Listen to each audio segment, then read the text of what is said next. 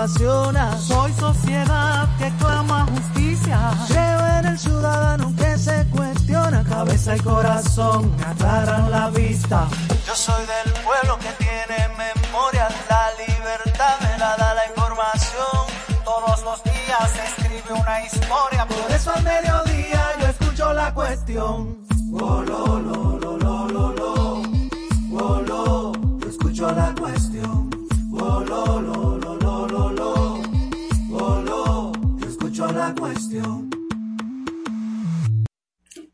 buenas tardes amigos de toda la República Dominicana que nos sintonizan a través de la Super 7, 107.7 FM en todo el territorio nacional, a través de internet en la página web super7fm.com, en streaming a través de las cuentas de Facebook y Twitter de la Super 7 y en vivo a través de su canal de YouTube. Buenas tardes Patricia Solano.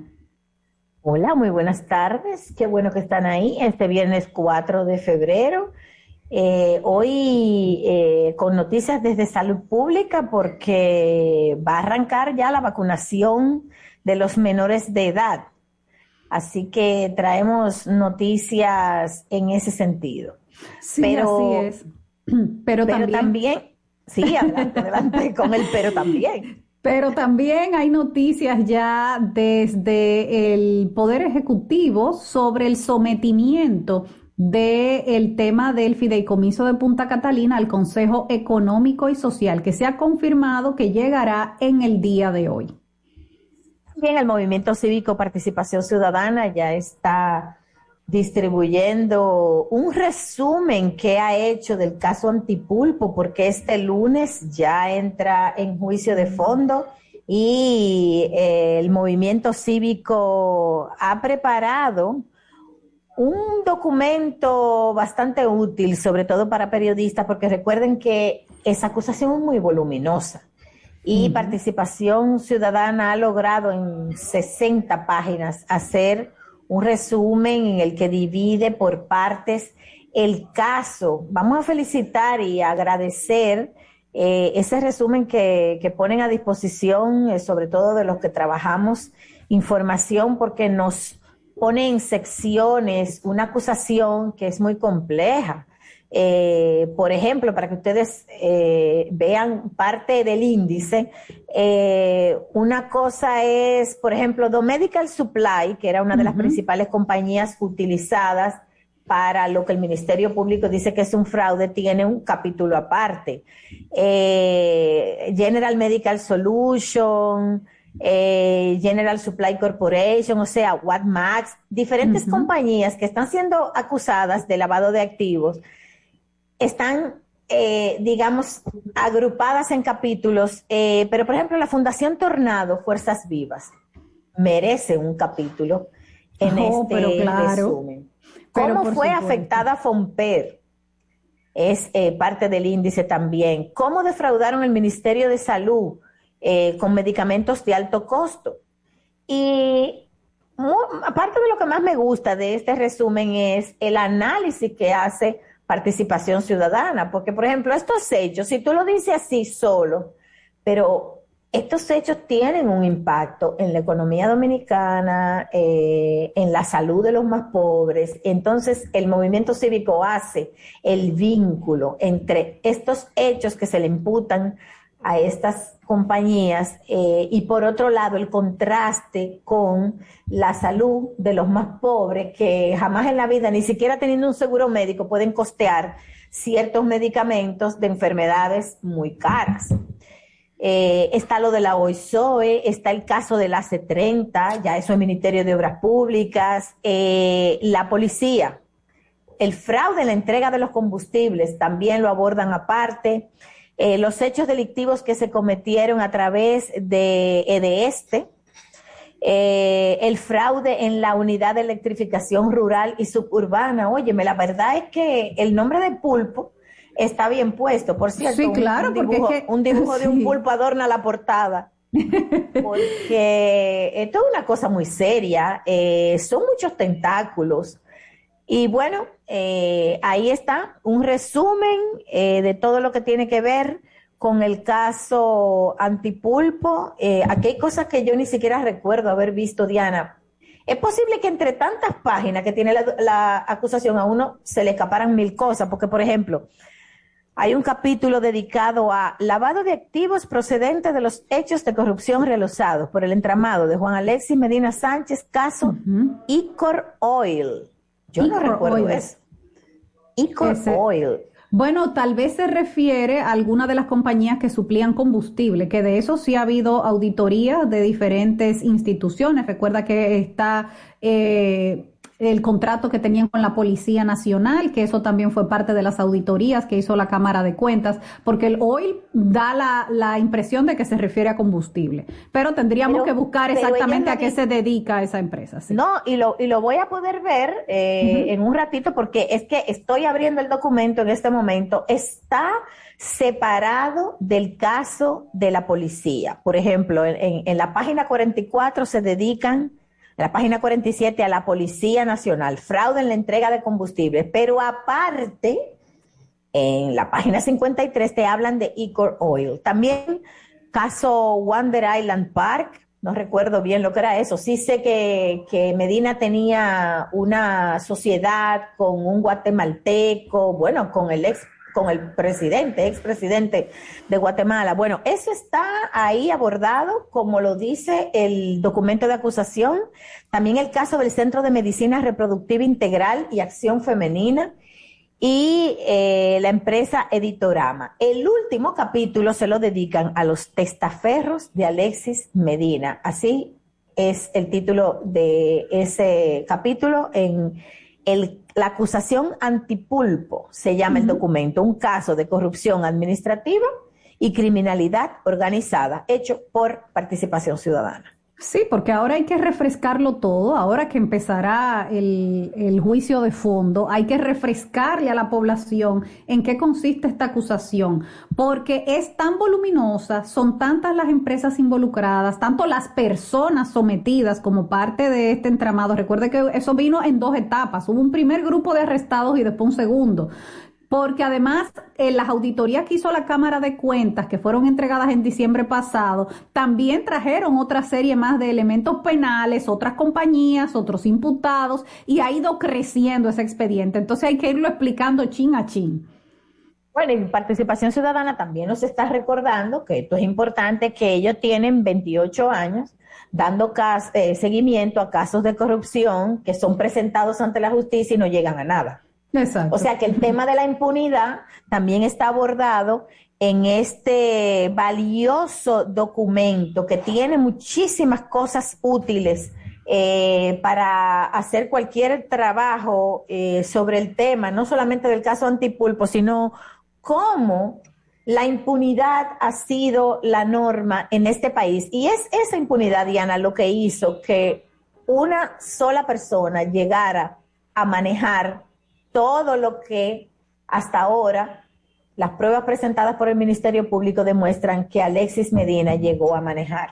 ¿Cómo sucedió eso? En un ambiente de impunidad. O sea, solamente donde tú crees que no te va a pasar nada, nunca, y que si se descubre no importa, es que tú llegas a mover una cantidad semejante de dinero en base a negocios con el Estado. Así es. Bueno, pues vámonos a las informaciones del día. Vamos a ver qué se está moviendo en el ámbito político de salud en la República Dominicana.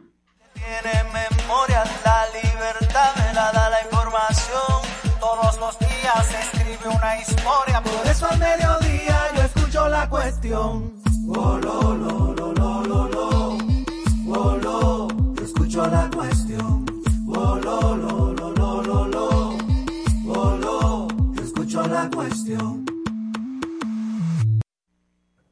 Bueno, los PRMistas se juntaron hoy en un templo católico a escuchar misa, eh, creo que por su aniversario, y ahí los periodistas abordaron al ministro de la presidencia, el ministro administrativo, que es el presidente del PRM, José Ignacio Paliza. Sí, y le preguntaron sobre el tema de Punta Catalina específicamente porque el presidente había anunciado que llevaría esa discusión al Consejo Económico y Social y el ministro administrativo de la presidencia ha confirmado que eso se hará en el día de hoy. Escuchemos. De la República se repetirá a través de las vías usuales al Consejo Económico y Social la comunicación eh, solicitándole que genere los más amplios debates, consultas y espacios para tratar este tema, para enriquecerlo y para fortalecerlo si es preciso. El presidente la suscribió, la firmó el día de ayer y en el día de hoy estaría, estaríamos depositando la formación. La social tiene desde el punto de vista normativo la capacidad de llamar a quien entienda, de consultar a quien entienda, buscar las asesorías correspondientes. Además es un espacio eh, con una naturaleza tripartita, donde están presentes el gobierno, los empresarios y las áreas sociales de la sociedad dominicana. Hay una representación interesante eh, y con mucha experiencia en materia de, conversar, de consultar, de preguntar, de indagar y de, generar niveles de consensos importantes. Y creo que es un espacio, es un, espacio de, muchos que pueden existir, pero interesante para generar algún nivel de discusión. Además, está también el propio Senado de la República, donde será pedido que se generen también, eh, en el marco de sus reglamentaciones internas, los espacios de vistas públicas y demás donde se pueda discutir. Hemos estado a la expectativa de que Punta Catalina pueda tener el más amplia, la más amplia nivel de descubrimiento y de, investigación a vida y por haber. Se le ha pedido formalmente ayer a la Cámara de Cuentas. El gobierno dominicano ha contratado y ya ha ido recibiendo una auditoría técnica, que es el, primer elemento que debemos tener en, en manos para poder realizar las demás, porque esa es, esa es la herramienta fundamental sobre la cual se pueden hacer auditorías financieras y de otro tipo. Okay. Bueno, eh, efectivamente, es que eh, el Senado tiene que hacer esas vistas públicas porque mandar el caso de Punta Catalina al Consejo Económico y Social es ir de nuevo a lo mismo que ha estado haciendo la dirigencia de este país en los últimos 50 años, que es mandándolo todo a un grupo de notables reducido, elitista, para que decidan qué es lo que va a hacer este país con X o tal cual cosa. ¿Por qué? Porque aquí los mecanismos internacionales, eh, institucionales no funcionan, no funcionan. El Congreso, ya tuviste lo que pasó cuando se mandó el Congreso, se aprobó ahí y todo el mundo le cayó arriba porque tenía una serie de macos que nadie vio. Ni siquiera los mejores diputados vieron eso. Lo mandaron con un informe de que eso estaba bien y todo el mundo le dio para allá.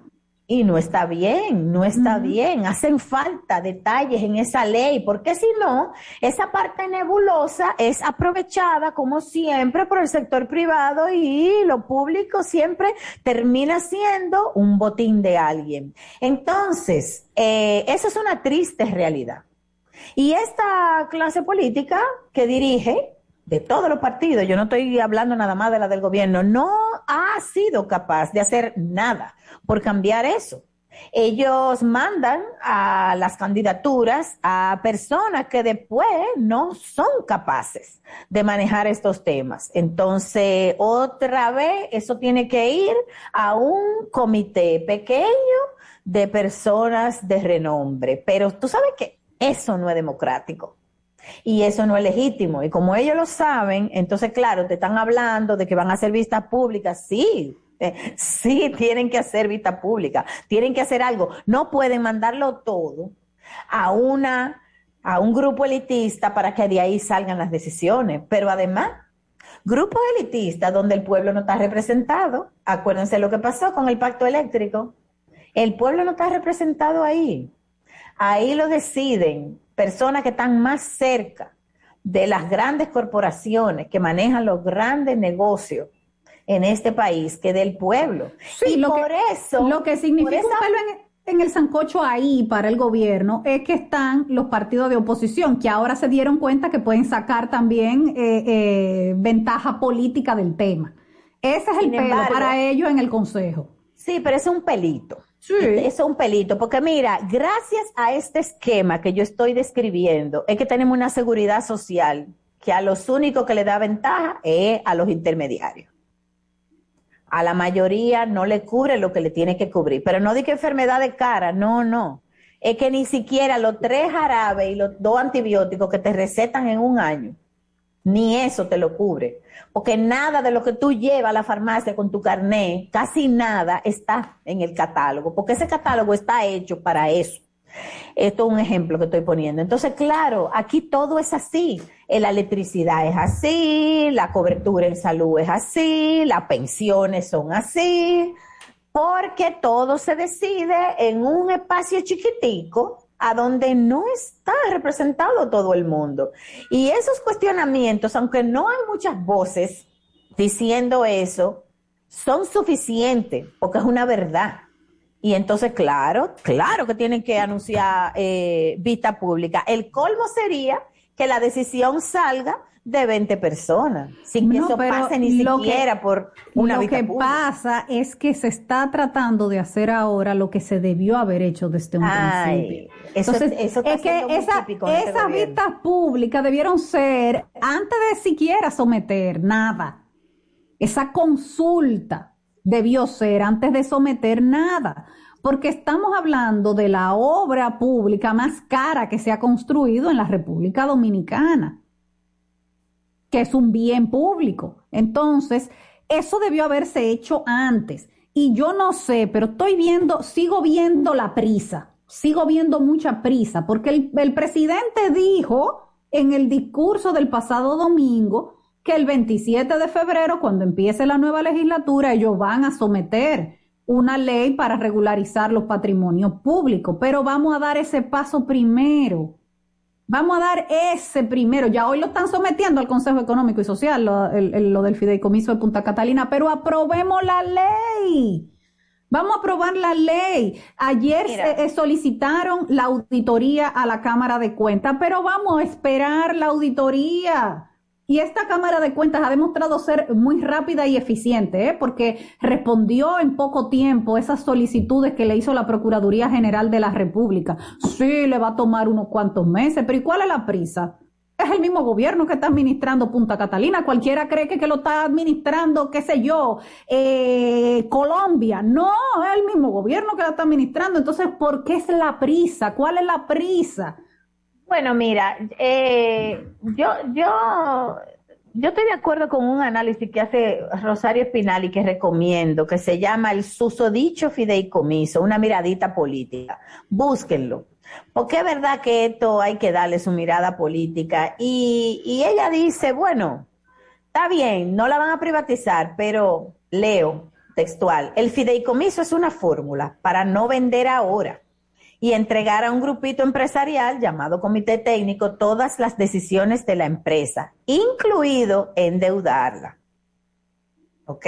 Entonces, mm. ah, no la van a vender, pero es como un, una antesala de eso. Eh, eh, en la práctica es, es casi lo mismo. Ella dice, eh, la socióloga, en su artículo, que el neoliberalismo, que es una corriente que surgió con fuerza en los 90 y sigue primando, ha propagado la idea de que el Estado es un mal administrador de los bienes públicos, que es lo que dijo la doctora Laura Costa hace unos días aquí en este programa. Eso se ha quedado como una verdad, que el Estado administra mal y que entonces por eso es que hay que entregarle los bienes del Estado a grupos privados para que, que administren bien. Pero nosotros en este país no hemos tenido esa, esa, eh, esa experiencia. ¿Qué pasó con la luz aquí, con la electricidad? Esa no fue la experiencia. Entonces, eh, Rosario Espinal, vuelvo a ella, dice, llevamos varias décadas presenciando distintas formas de privatización. Una de ellas fue la llamada capitalización que emprendió el gobierno peledeísta, el, el, el primero de Leonel Fernández, o fue el segundo, ya yo no me acuerdo, pero Leonel Fernández. O sea, son fórmulas, en el fondo es lo mismo. Le están entregando al sector privado las riquezas públicas, igual el peaje sombra. Entonces, así no es, así no es, y el gobierno está en medio de unos cuestionamientos sumamente válidos. Eh, y claro, eh, ahora están eh, buscando pues, tuvo que retirarlo y están buscando la fórmula de validar lo que están haciendo, pero realmente lo que están haciendo más de lo mismo, acudiendo al sector privado en base a que, que, no se puede, que lo público, como, como decía Laura Costa aquí, que estuvimos de acuerdo con ella, es mejor cuando son funcionarios públicos porque las leyes eh, tienen, que no se cumple otra cosa, pero dicen cuáles son los mecanismos para fiscalizar, a los funcionarios públicos. Tú puedes, por ejemplo, ver su declaración jurada de bienes, tú puedes exigir transparencia, tú puedes exigir que te digan qué están haciendo por la ley de libre acceso. Y a lo privado, en un fideicomiso, que no, que no, pueden, que no pueden contratar familiares. Pues sí, hay una serie de reglas que se le aplican a los funcionarios públicos que no se le, que no se le aplican a un particular privado. Entonces, bueno, yo le voy a hacer una sugerencia también al gobierno, ya que el presidente dijo que ellos van a someter el, el, proyecto de fideicomiso público de ley para regularizar los fideicomisos públicos el 27 de febrero Vamos a socializar esa ley, vamos a socializar ese proyecto también antes de que llegue al Congreso, porque ya sabemos que los diputados no leen. Entonces vamos a socializar el proyecto antes para que todas las observaciones que pueda hacer la sociedad civil, los juristas, los expertos, sea antes. Y así cuando llegue el 27 de febrero podamos someter la mejor ley, la mejor, la que más le conviene al país Así es. Bueno, cambiamos de tema. Eh, vamos a escuchar al ministro de Salud que eh, dio declaraciones esta mañana con respecto a la vacunación de los menores de edad, niños y niñas. Escuchemos. Desde el lunes, como bien dijeron ellos, comienza todo el proceso. Porque acuérdate, también tenemos que comenzar a vacunar los profesores. Ellos quisieron también, eh, como explicaron, decorar el área, darle un clima especial para los niños, que tengan más calidez. Entonces nosotros estamos de acuerdo, porque nosotros, como ustedes saben, estamos listos, tenemos los vacunadores, tenemos vacunas listas, suficientes y los insumos para comenzar. Ahora, desde el lunes ya todo el proceso comienza, porque los consentimientos informados hay que buscarlo de, de, los, padres. Es decir, que eh, el ambiente para vacunación comienza el lunes, porque bien dijeron ellos. Ahora, desde el punto de vista de la inoculación, eh, el 14 comenzaría la, eh, la puesta de la vacuna. Bueno, ahí está. El próximo 14 de febrero, que es el lunes de la semana de arriba, empezaría la vacunación de los niños de 5 a 11 años. Y el ministro de Salud estaba citando las experiencias de éxito que ha habido en América Latina, donde ya tienen por lo menos, hay países, por ejemplo, como Chile, que tiene desde septiembre, octubre, inoculando a los niños de 5 a 11 años. Eh, Argentina, Perú, El Salvador, son también países donde eh, se ha, Cuba, donde se está vacunando a los niños de esa franja de edad eh, sin mayores inconvenientes. Así que empieza esa, esa otra etapa de la vacunación. Vamos a la pausa y cuando regresemos vamos a hablar eh, sobre política y, y, sobre lo que se ha llamado la buena política y cómo eso va a ser y cómo eso va a ser llevado a un documental. Ya volvemos. ya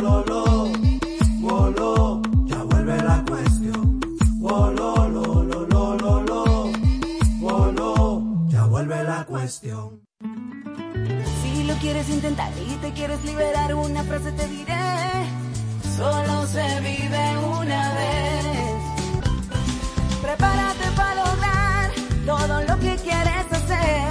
En one, two, three, caramba. ¿Cuándo fue la última vez que soñaste? Que te atreviste a hacer lo que pensaste. Ahora es tiempo de empezar. Sé que lo puedo lograr con el Banco Popular. Busca tu motivación ahí,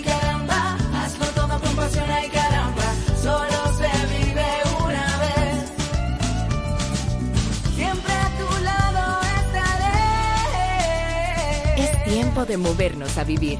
Banco Popular, a tu lado siempre. Hay un coco. Hay un coco. Hay un coco en Villa Altagracia encima de la mata que antes era alta y ahora bajita. Hay un coco en Villa Altagracia encima de la mata que antes era alta y ahora bajita. Agua de coco. Hay un coco en Villa Altagracia encima de la mata que antes era alta y ahora es bajita. Que da una agua que sabe bien buena, reanima, rehidrata, que da para el gimnasio, la casa, la escuela y dura mucho más. Rica agua de coco, porque la vida es rica. Diez años duré en lo mismo. Y eso, que mi mamá y mi vecina me lo decían, no vale la pena. Y yo ni cuenta me daba que tenía que salir de eso hasta el día que puso en peligro lo más valioso, mi vida y la de mi familia. Ahí supe que esa relación tenía que terminar. Una vida sin violencia es posible. Cuenta con el Ministerio de la Mujer para conseguirlo. Línea de emergencia asterisco 212. Confidencial, sin costo y disponible las 24 horas. Conoce más en mujer.gov.do en nuestras redes sociales MMujerRD. Llama al asterisco 212. Ministerio de la Mujer. Estamos cambiando. El Banco Central emite el dinero. Es la única institución autorizada por la Constitución de la República Dominicana y la Ley Monetaria y Financiera número 183-02 para emitir los billetes y las monedas que las personas y empresas utilizan diariamente. Diseña los billetes y las monedas, contrata su fabricación mediante licitación pública internacional y los pone en circulación, cuidando que la cantidad existente en la economía se corresponda con la demanda real de estos medios de pago. Banco Central de la República Dominicana, por la estabilidad y el crecimiento.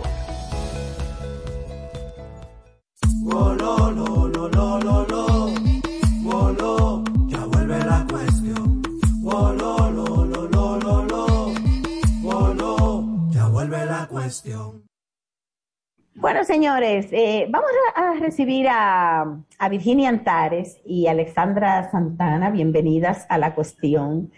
Ellas Gracias. están, ellas están haciendo una investigación interesantísima que pretenden llevar a la pantalla a través de un documental sobre política. Me encanta que lo hagan mujeres jóvenes. De hecho, su productora se llama Minerva. Me encanta también. Eh, Minerva, Minerva, en plural. Ah, Minervas. Ah, Minervas. Ah, las Minervas. Las Oye, Minervas. qué bien. Eso. Imagínense que en la política dominicana las mujeres siguen siendo las grandes excluidas. Ellas participan, ellas están en los partidos políticos eh, en igual proporción que los hombres, pero a la hora de llegar a los espacios de poder, ahí la cosa se... Pero este documental que ellas van a hacer no es sobre ese tema específicamente, pero sí tiene muchas mujeres participando en un cambio que parece que empieza a dar la política dominicana o que pretende hacerlo. Vamos a, conocer eh, cuál es el planteamiento de ustedes que entiendo que tuvieron una experiencia en las pasadas eh, elecciones y están mirando hacia el proceso electoral del 2024. Adelante, chicas. No, ¿Nos escuchan, chicas? Sí, creo que ya volvimos. Ah, ok. Ah, sí, sí, sí, se sí, había sí. frisado un momento. Cuéntenos un poquito sobre Bueno. el proyecto, sí. El documental se llama Así ganamos. Es un documental educativo y político que habla sobre, bueno, busca analizar lo que son los procesos electorales y las campañas en la República Dominicana, tomando como caso de estudio lo que fue la candidatura eh, ciudadana de José Horacio Rodríguez, la candidatura ciudadana de la buena política. Eh, la motivación que nosotros tenemos con este proyecto es, es básicamente que de cara al 2024 nosotros podamos analizar estas candidaturas que le salen bastante costosas a la República Dominicana y también el modelo de candidaturas que, que se hace, que, que en el caso de este candidato estuvo basada en propuestas, utilizó recursos alternativos de, de marketing y, y, bueno, entendemos que, son, que, que es un caso de estudio que es válido de analizar eh, y que nos permita poner la conversación para, para ver cómo hacemos un proceso que sea muchísimo más económico. O sea, que nosotros so- como sobre país nos todo porque. El caso de José Horacio es el de una campaña hecha sin grandes recursos.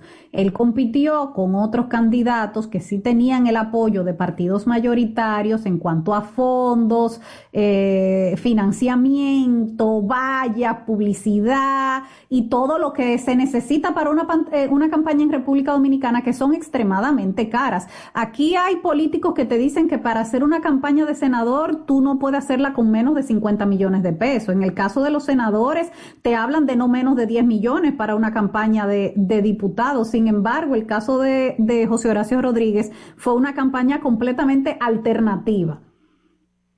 Exactamente, exactamente. Y el punto de partida de nosotras es ese. Eh, entendemos que la República Dominicana tiene que cambiar la manera en que se están haciendo las campañas electorales, porque al final, no solo por lo costoso que es y lo antidemocrático que es que la competencia sea en base a quien tiene más dinero. Y lo desigual. Y lo desigual. Sino que al final ese es el filtro que termina definiendo quiénes ocupan las posiciones de poder. Y si queremos ver un mejor Congreso en el 2024, eso necesariamente pasa porque cambie la manera en que están haciendo campañas quienes entonces llegan. Y parte de nuestro interés es educar y motivar a la ciudadanía para que exija a esas candidatas y candidatos a que hagan otro tipo de campaña, que presten atención, que se le exijamos también a la Junta Central Electoral que regule mejor. Hay todo un tema también con la ley de partidos y la ley electoral, tanto se regulan esos Sí, es que hay más cosas, señores. Yo no sé si ustedes van a abordar el tema de la trampa en su trabajo, pero es que hay trampa. Aparte de la, y yo soy testigo, lo digo porque es que lo he visto con estos ojos. Miren, aparte de la desigualdad en las campañas, el dinero, cuando por fin tú consigues tus votos eh, esforzándote, entonces tú tienes que echar un pleito en las juntas municipales. En cada eh, mesa electoral, en cada mesa. No, y después viene unos 15, 20 días que si tú te vas a dormir a tu casa, esto ustedes van a decir, hay que exagerar. No, esto es así, literal. Si ustedes no se ponen con un equipo a vigilar ese conteo de votos para las actas definitivas, hay gente que pierde ahí. Yo conozco gente que tenía su voto desde su mesa, pero que cuando llegó a las juntas municipales, a la junta del distrito, hubo, hay un meneo ahí, y eso es salvaje, eso es antidemocrático. Entonces tú, tú te pasas una, una campaña entera haciendo tus esfuerzos, buscando tu voto, y cuando por fin tú ganas, eh, tu, tu victoria está en peligro. Eh, yo creo que ustedes vivieron algo de eso, porque ustedes formaron un grupo que se llamaba Guardianes por la Democracia. Y sí, de hecho, salvaron, eh, y que eh, sí la causa, ¿no? Sí, sí, sí lo tocamos porque uno de los eh, logros del proceso fue que se articulara este movimiento de guardianes de la democracia que eh, jugó, como mencionas, un rol protagónico en ese proceso de, de conteo de votos. O sea, que, que claro Mira, que sí, eso, yo- eso es parte de las cosas que analizamos. Yo tengo una amiga, analizamos. yo tengo una amiga que fue candidata en San Pedro de Macorís. Ella no tuvo eh, ese equipo como los guardianes de la democracia y ella simplemente perdió. Y no sabemos todavía qué fue lo que pasó, porque todo indica que ella tenía los votos para estar hoy en una curul y hoy ella no está en una curul, porque gente poderosa luego en esas juntas y eso es lo que la Junta Central Electoral tiene que ver. Que no puede ser que tú no tengas un, un esquema que, que avale tu voto que te lo cuentan en tu mesa. Y, nadie eso está hablando de eso. una aquí. conversación, exactamente, esa es una conversación que tenemos que profundizar como sociedad. Eh, y, y- y esa es nuestra intención con este proyecto de documental, así ganamos. Y todas las personas que se sientan identificadas con esa necesidad de tener esa conversación y de promover un cambio en la manera en que se hace campaña, les invitamos a que apoyen el proyecto. Tenemos una página web que es minervasfilmrd.com. También estamos en las redes sociales minervasfilmrd. Y en esa página web pueden ver todos los detalles de este proyecto. Hemos ganado fondos, ganamos el Fomprocine en 2020, hemos ganado asesorías eh, y estamos completando ese, esa financiación para poder rodar en los próximos meses y que el documental salga el año que viene. Exacto. Que así como dice, nosotros queremos conservar ese espíritu de colectividad, de que la gente se apropie de este proyecto y, y sienta la necesidad de que, de que se realice en la República Dominicana. Por eso el, el crowdfunding. Y que Yo hay que otra. ustedes- y que hay yo creo que otra. ustedes están en, en un muy buen momento porque ahora mismo la gente ha visto con mucha decepción el Congreso que tiene, lo viene mirando desde que asumió, eh, desde que asumió el Congreso yo creo que van varios presos, incluyendo por el tema de narcotráfico, eh, complicidad de todo tipo, eh, proyectos que pasan sin que se lean. Entonces, claro, este es un buen momento de decirle a la gente, miren, apoyen este proyecto que lo que está es planteando el tema sobre la mesa. ¿Cómo, ¿Cómo entonces podemos apoyar? O sea, nos entramos en la página y, y hay mecanismos eh, que están muy de moda ahora y que me gustan mucho porque tú puedes poner 100 pesos que tú quieras, y, pero mucha gente con 100 pesos eh, juntan una cantidad que permite que el proyecto salga. Sí, eh, entrando a la página minervasfilmrd.com, eh, van a ver ahí los detalles. Hay unos montos sugeridos que empiezan con dos mil pesos hasta lo que la persona entienda que pueda, que pueda donar. Y, y es súper fácil, lo pueden hacer a través de PayPal o lo pueden hacer a través de transferencia eh, directa a la casa productora que es Minervas Producciones. Bueno, yo, yo creo que eh, invito, invito a la gente a que, a que participe porque he conocido otros trabajos que han hecho estas muchachas antes. Son trabajos muy buenos. Yo recuerdo a Alexandra de Cerito y Cruz eh, con aquella pieza eh, audiovisual que nos explicaba de una manera magistral, como si fuéramos niños, por qué la, por qué la educación necesitaba más fondos. Bueno, eh, un- la, la guionista de ese proyecto fue Virginia, que es precisamente la co-guionista. Ah, este claro, porque. Virginia no estaba en O el sea país, que- pero ella escribió su guion. Entonces vamos a decir que Virginia también.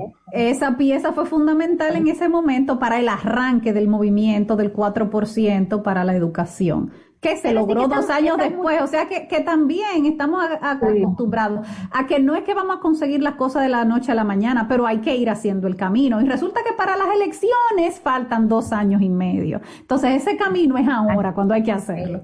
Ahora. Y queremos que el documental salga el año que viene, justo antes de que empiece precisamente el duro de la campaña del 24, para que también muchas personas, que de repente gente buena y joven, que se motive a entrar a la política y que vean una manera distinta, una alternativa. Y también mencionar que además de Alexandra y de, y de mí, está Violeta Lockhart, que es quien funge como directora y co-guionista junto conmigo del documental, que es profesora de INTEC eh, y que también tiene... eh, pues una trayectoria fuerte en, en el mundo del cine.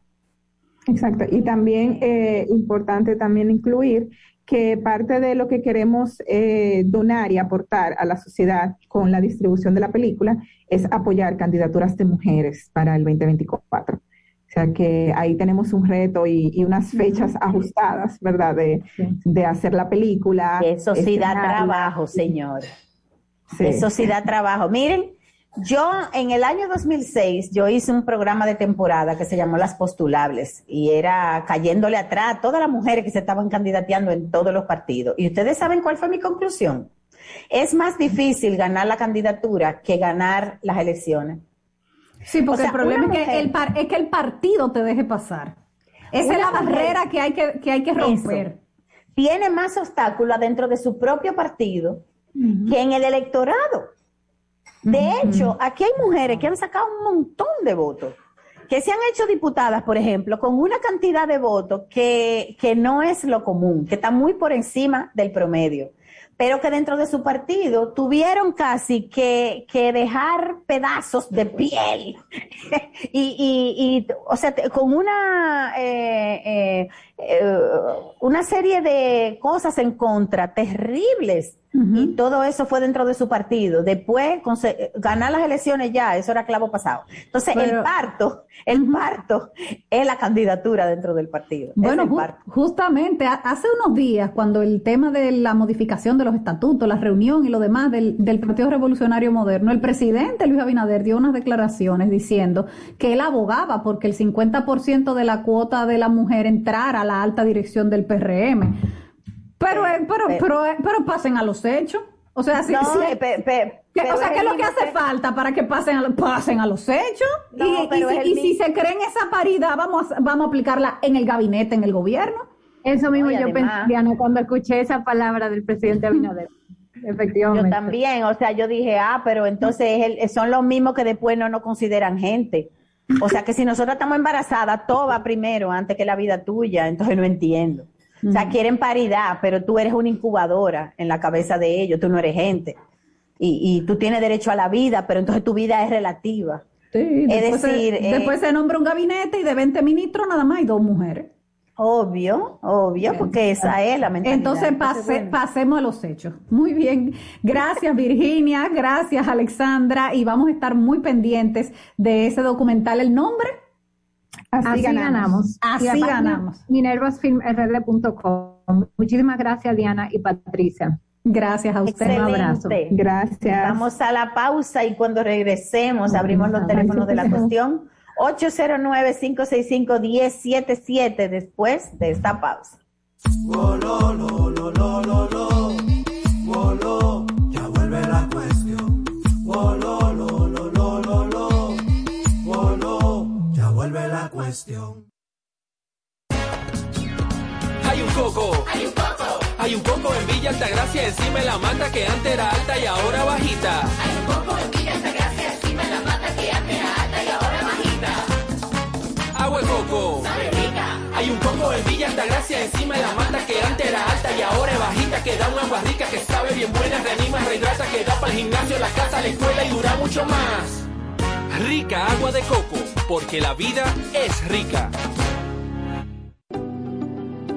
¿Ya conoces Spirit? Somos un proyecto de espacios de trabajo compartidos. Hemos pensado en todo para que mediante un Day Pass, alquilando alguno de nuestros salones de reunión, de taller o de eventos, así como inscribiéndote bajo cualquiera de nuestras membresías flexibles o fijas, puedas hacer que tu tiempo de trabajo sea tan productivo e inspirador como lo necesitas. Para más información, visita nuestras redes sociales, arroba Spirit RD o llámanos al 829-697-9999. Conocemos a quien nos amenaza, nos insulta, nos golpea, nos hiere. Tenemos que hacer algo. Prevenir y erradicar la violencia contra las mujeres es responsabilidad de toda la sociedad. Si sabes de una mujer que está en riesgo o que es víctima de maltrato, no te calles, denúncialo.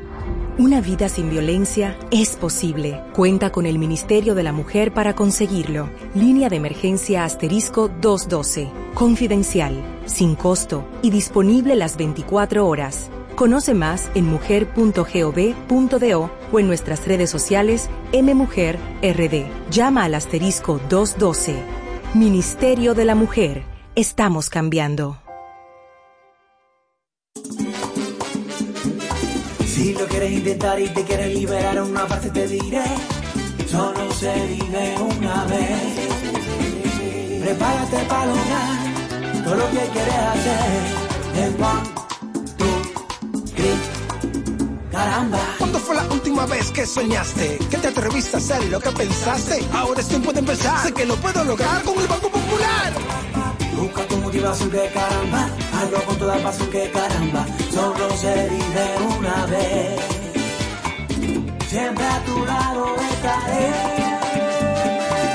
Es tiempo de movernos a vivir. Banco Popular, a tu lado siempre.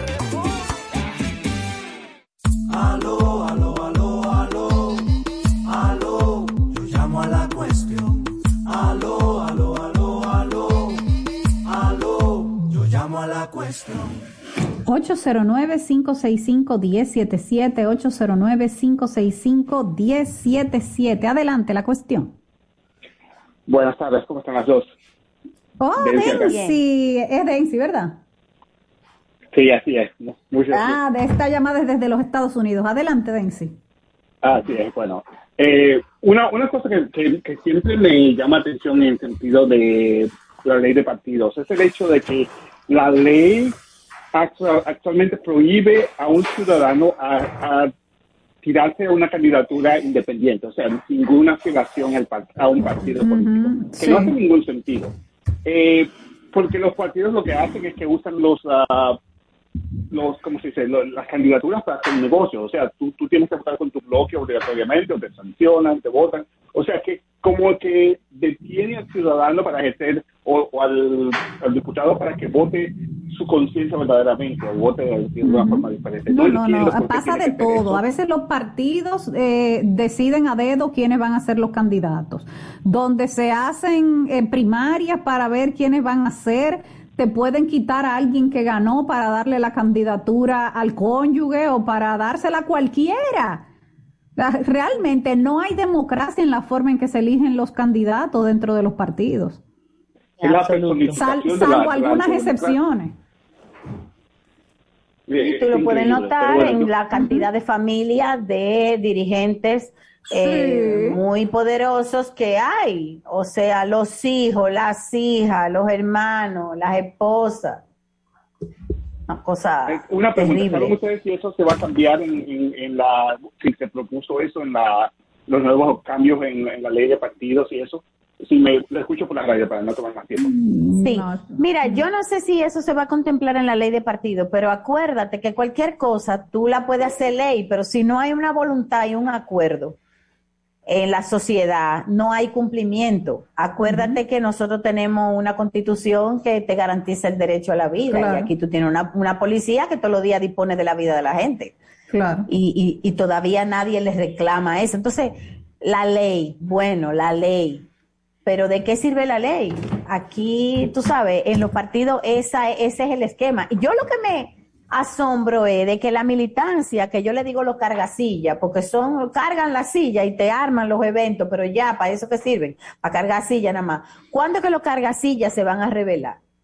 y van a, a decir, basta de darle la candidatura a la hijita de no sé quién, al hijito Ah, de no, pero, pero pasa a todos los de niveles. Pasa a todos los niveles, porque nada más hay que recordar cómo fue que se eligió la candidatura de Gonzalo Castillo en, en el 2020, de que por unas encuestas que hizo el PLD, en el que en una salió eh, eh, Domínguez Brito puntero y en otra salió de que Gonzalo Castillo puntero, pero al final se quedaron con Gonzalo Castillo porque ese era el que le gustaba a Danilo. Y tú ves la militancia tranquilita. Sí, no, no pasa nada y lo aceptan. Digo, por, por eso se incomodó Reinaldo eh, eh, con, con el partido, pero bueno. Sí, pero la mayoría depende del cheque que reciben, de la, del empleo que tienen, entonces todo está como ligado a esa situación económica, porque la gente, la mayoría vive de manera precaria y entonces tienen todas esas, eh, digamos, eh, esas aprensiones. Terrible, terrible eso. Buenas tardes. Sí, buena, buena. Hola, ¿qué Oiga, La ley existe hace miles de años, pero eh, las autoridades competentes aprueban lo que le convenga a ellos, no a la persona que trabaje por su candidatura. Eh, recuerden que yo aquí a veces me quedo observando algunas cosas que aprueban la gente en el Congreso mismo aprobaron la prohibición de la juca.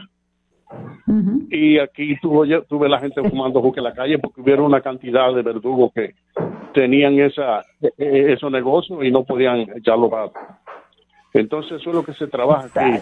Yo le voy a pedir un favorcito a ustedes si está dentro de su posibilidad Adelante. eh, mire, yo tengo eh, nueve años y ocho meses que solicité la pensión. Yo tengo 70 años y no ha sido posible. Yo no sé de qué manera. Y yo, en realidad, estoy en necesidad porque ya tú sabes que después de, esos, de esa edad, eh, los trabajos le quedan a uno muy grandes.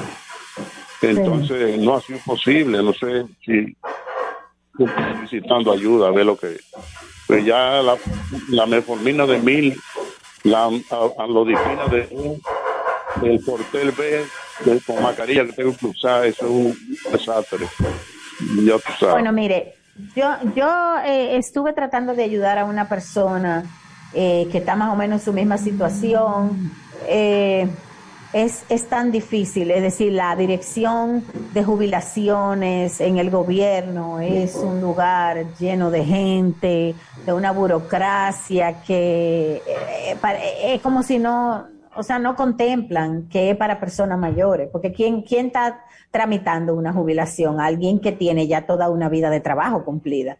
Eh, y lamentablemente, hasta donde yo sé, es que es tan, es tan difícil. Ellos deberían, todo lo que podemos hacer es decirlo para que el gobierno ponga facilidades para que pueda atender los requerimientos de las personas que, que ya califican para una pensión. Te mandan a buscar una certificación, entonces después tú tienes que hacer un trámite en una fila larguísima. Todo esto personas mayores, muchas veces con limitaciones de movilidad, eh, situaciones de salud. La verdad es que es bastante cruel el sistema que tenemos aquí. Aquí no hemos logrado tantas cosas que logramos. Ahí oí que íbamos como país incursionar como en algo del espacio. Señores, pero primero facilítenle el acceso a las personas mayores a su jubilación o a los enfermos de enfermedades costosas para que tengan acceso a sus medicamentos en vez de pensar en tanta cosa tecnológica. O sea, va- vamos a, a facilitarle la vida a la gente con cosas más fáciles que no pueden ser, no pueden ser tan eh, complicadas de conseguir, pero eso, eso es complicado, eso que usted quiere, su, su jubilación, su pensión, eso es eh, insólitamente complicado.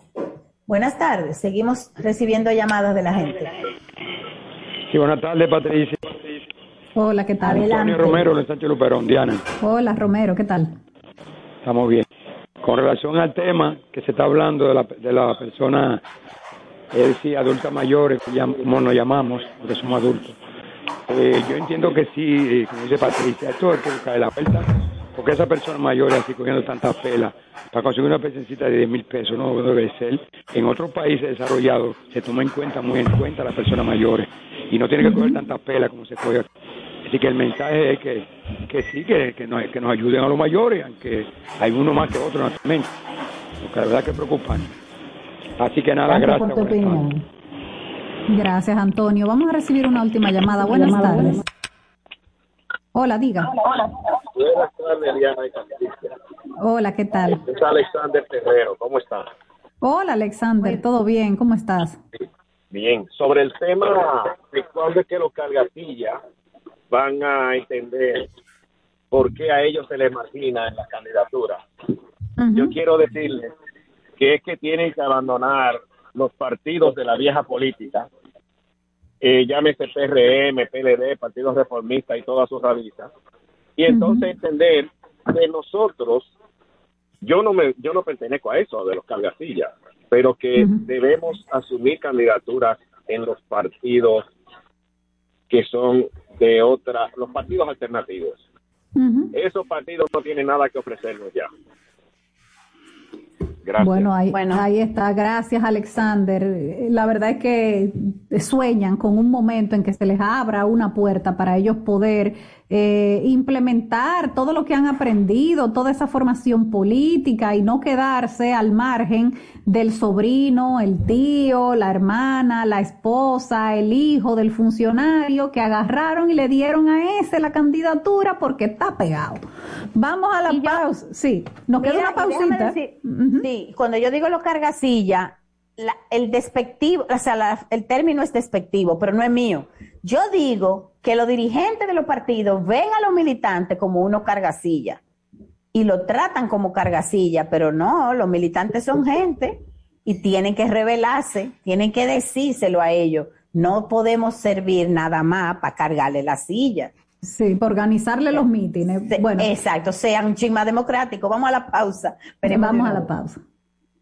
Aló,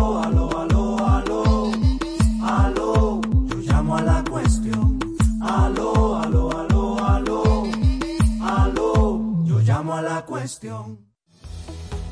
El Banco Central regula el sistema financiero, diseña y propone a la Junta Monetaria las normativas necesarias para el funcionamiento eficiente del sistema financiero, contribuyendo con la estabilidad y el crecimiento de la economía. Banco Central de la República Dominicana, por la estabilidad y el crecimiento. Tú sabes lo difícil que fue ver cómo mi hogar se convirtió en un lugar inseguro, violento y triste. Ya ni la más chiquita era la misma. Gracias a Dios que me dio la fuerza de recoger mis muchachas y cambiar mi vida. Salvar tu vida y la de tu familia es posible. Cuenta con el Ministerio de la Mujer para conseguirlo. Con las casas de acogida, cálidas, seguras y confidenciales, puedes contar con protección, educación para ti y tus hijas e hijos. Conoce más en mujer.gov.do o en nuestras redes sociales MMujerRD. Llama al asterisco 212. Ministerio de la Mujer. Estamos cambiando. Te van a enviar unos chelitos y no tienes cuenta. Con tu efectivo Banreservas es así de simple. Solo utilizando un código. Dile a tu gente que te envíe tu efectivo desde donde esté a través de tu app Banreservas o desde tu banco. No requiere que tengas cuenta. Retíralo como una remesa en cualquier cajero automático Banreservas o subagente cerca sin necesidad de tarjeta. Tu efectivo Banreservas. La forma más cómoda de enviar y retirar tu dinero. Banreservas, el banco de todos los dominicanos.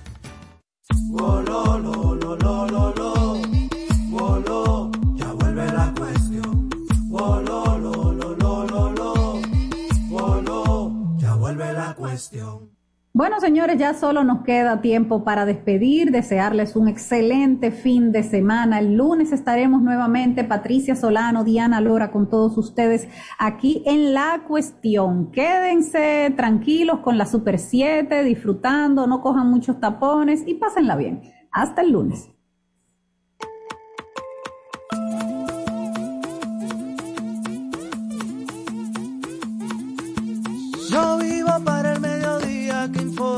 Yo crezco en el mediodía que educa. Veo el conocimiento en todas sus formas. Yo soy denuncia, noticia y cultura.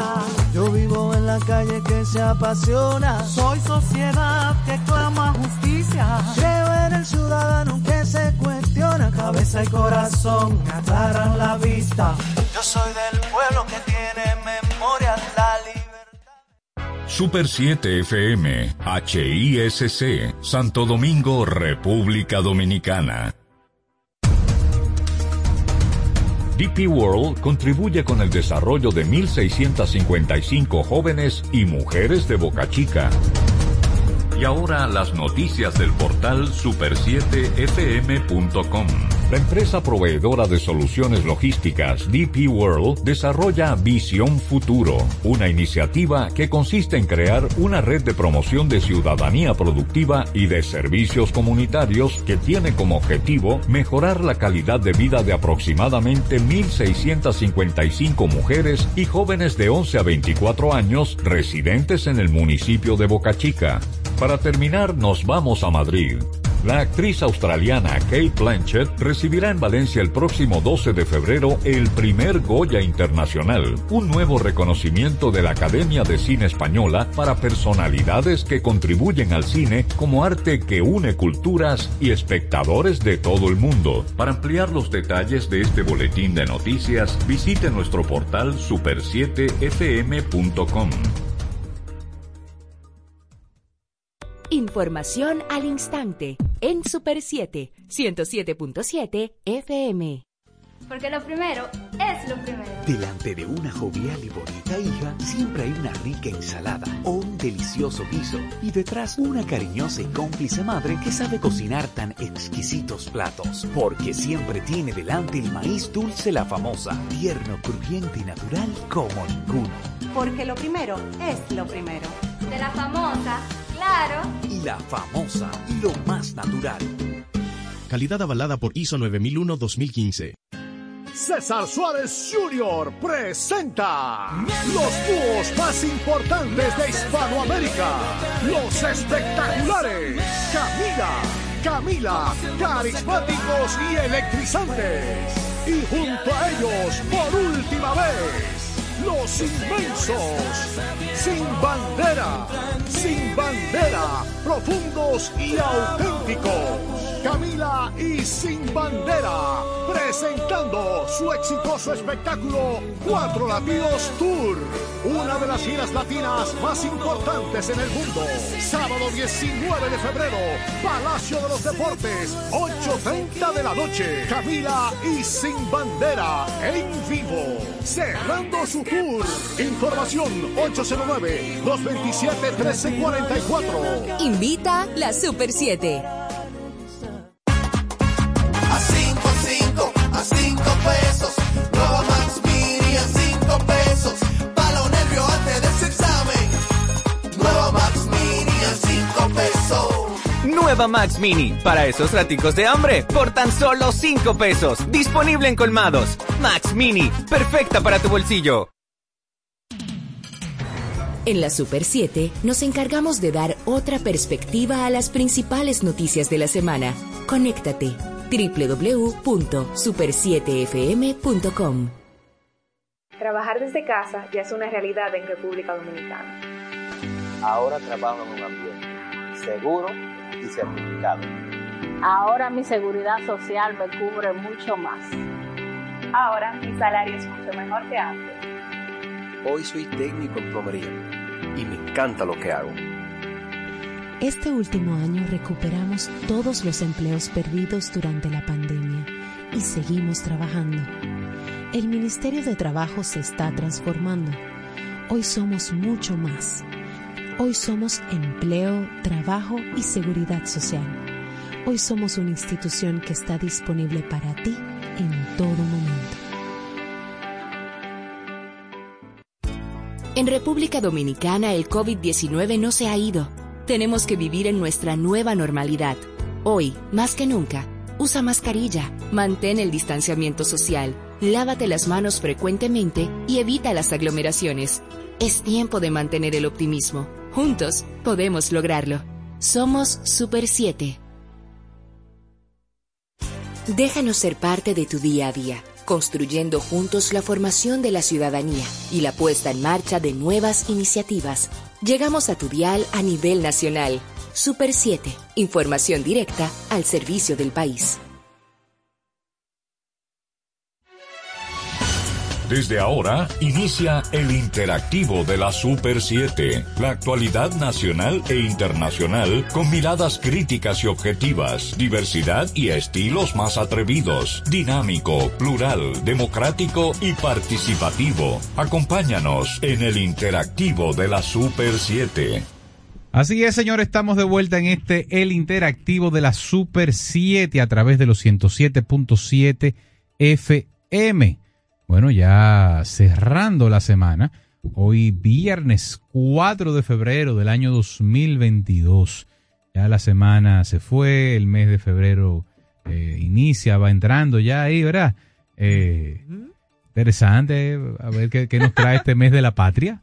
Que inicia, se empieza a conmemorar, a conmemorar desde el 26 de enero y hasta pasadas las fiestas eh, de independencia el 27 de febrero. Así que empezamos, tenemos ya eh, el mes de la patria. Así que nada, bienvenidos. Hoy viernes, ustedes saben que siempre hacemos eh, este programa un poco más ligero eh, el viernes, aunque esta semana Totalmente. las noticias como que han estado empaquetadas. Hay mucha noticia. Y, y, el desarrollo de las que están, ¿verdad? sobre el tapete, como es el caso de la auditoría solicitada ayer por el Poder Ejecutivo a la Cámara de Cuentas eh, sobre eh, Punta Catalina, eh, sigue el tema de, del contrato de fideicomiso sobre la mesa, ya algunas personalidades del mundo político se han empezado a pronunciar y así una serie de informaciones que le vamos a estar compartiendo junto con nuestros comentarios, opiniones, análisis y sobre todo lo más importante con ustedes nuestra gente. Así que en este momento nos ponemos de pie para darle la bienvenida a nuestra presidenta, Emelín Valdera. No, no, no, José Gregorio, tú eres tremendo. Buenas tardes. Saludar también a Jochi Rosario, a nuestro compañero Ricardo Fortuna, pero a ustedes, a ustedes que son los más importantes, los protagonistas de este espacio. Comenzó en este momento el interactivo de la Super 7 en este viernes 4 de febrero, ¿eh? Y en el que las autoridades, o por lo menos una menos dice que las lluvias van a disminuir la intensidad, pero que todavía siguen 19 provincias en alerta. Eh, y a propósito de eso, José Gregorio, aunque yo no estuve aquí ayer, mucha gente me pasó reporte. hay muchos oyentes que pasan reporte. Ah, eh, así que gracias por sus sí, gracias por sus intenciones, por sus deseos, por sus mensajes por la felicitación y sobre todo por esa cancioncita que también me, me colocaron. Decir y aprovechar también para agradecer a todos aquellos que a través de las plataformas sociales, del teléfono, del WhatsApp, de cualquiera de, las, de los medios que hay, pues me hicieron llegar una felicitación y un mensaje de cariño. Agradezco a Dios el poder tener pues un año más de vida y justamente quiero aprovechar el inicio del programa para felicitar a uno, también un colaborador de este espacio que estuvo con nosotros haciendo dos programas especiales. El que más sabe de salsa cumpleaños hoy, Ajá. Eugenio Pérez. No me digas. Sí, Oye, eso cumpleaños lo hubiésemos- bueno, Por no eso a traer tan- porque él no iba a querer Por eso venir. tan buena onda, ¿verdad? Pero- Porque pero- es acuariano, es de febrero. Pero esta mañana, eh, mira, las coincidencias de la vida, porque Sí. esta mañana, fíjate que en el grupo yo sugerí que hiciéramos Un especial, un especial sí, de la cierto, Fania. cierto, eh, de la. Fania en Amargue, decía Sí, yo. cierto, cierto. Eh, pero que bueno, pues. eh, Ay, sí. un- mañana, eh, mira, las coincidencias de la vida, porque esta mañana, fíjate que en el grupo yo sugerí que hiciéramos Un especial, un especial de la Fania. cierto, eh, de la. Fania en Amargue, decía yo. cierto. Eh, fíjate que en el grupo yo sugerí que hiciéramos Un especial, un especial sí, de la cierto, Fania. cierto, eh, de la cierto. Fania en Amargue, decía Sí, yo. cierto. Eh, pero un especial sí, de la Fania. cierto, eh, de la. Fania en Amargue, decía yo. cierto, cierto. Eh, en Amargue, decía yo. cierto. Eh, pero que bueno, pero que bueno, pues. este,